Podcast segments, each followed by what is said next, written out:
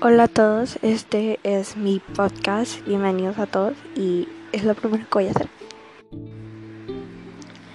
En este podcast compartiré algo de mi vida, también contaré experiencias sobre lo que es ser un adolescente en un país centroamericano, compartiré cosas de mi vida, sentimientos y muchas cosas más. Y quiero que ustedes los compartan conmigo también porque quiero que todos estén ahí conmigo en toda esa experiencia.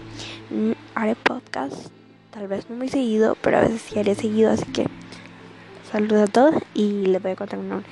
Mi nombre en este podcast será Deli Tones.